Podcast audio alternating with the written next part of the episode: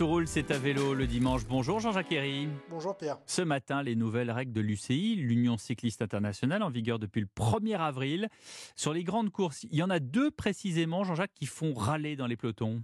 Oui, la première, c'est l'interdiction pour les coureurs de se débarrasser de leurs déchets n'importe où pendant la course. Maintenant, hein, ils ne peuvent le faire que dans des zones spécialement prévues pour ça, tous les 30 ou 40 km. Bref, si votre rêve, c'est de récupérer le bidon de Julien Alaphilippe, ça va devenir compliqué, nous explique Axel May du service des sports d'Europe 1. L'UCI avance deux raisons pour justifier sa décision. L'environnement, pour pas qu'il y ait cette image euh, des emballages ou des bidons euh, qui sont euh, jetés de part et d'autre par les coureurs. Et puis sécurité, parce que quand vous jetez un bidon, si vous vous êtes en plein milieu du peloton, euh, ça peut faire euh, chuter un, coureur. Ça s'est vu par le passé. Évidemment, ça fait râler euh, les, cyclistes, notamment parce qu'ils estiment que lancer le bidon, bah, ça fait partie du folklore du peloton et que le, public est très content de pouvoir récupérer des, bidons sur le bord de la route. Et l'UCI a voulu se montrer intransigeante dès le départ, comme l'a appris à ses dépens Michael Scher, le coureur suisse de l'équipe AG2R sur le dernier Tour des Flandres, le 4 avril dernier. C'était devant les caméras d'Eurosport. Compétition. Ah, ça, va prendre une amende. Parce que ça, il n'a plus le droit de le faire. Amende pour, euh, pour Mickey Cher, pour le jet de bidon tout à l'heure. Il y a des spectateurs sur la droite. Là, il finit son bidon. Il jette son bidon. le 1er avril. Disqualifié, non?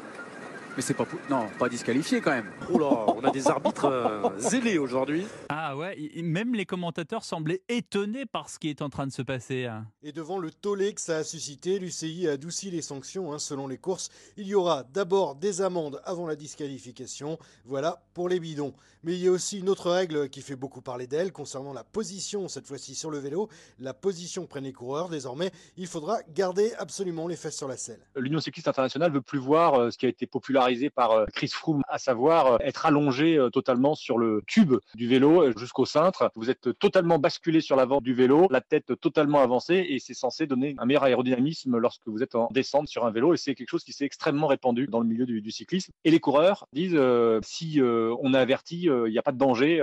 les gens savent bien que c'est pas réservé à n'importe qui ce genre de, de, position. Mais quand vous avez la tête totalement vers l'avant, vous vous doutez bien que si vous chutez la tête la première, même avec le casque, ça peut être dangereux. Interdiction également de reposer les avant-bras sur le guidon en position un peu comme pour un contre-la-montre.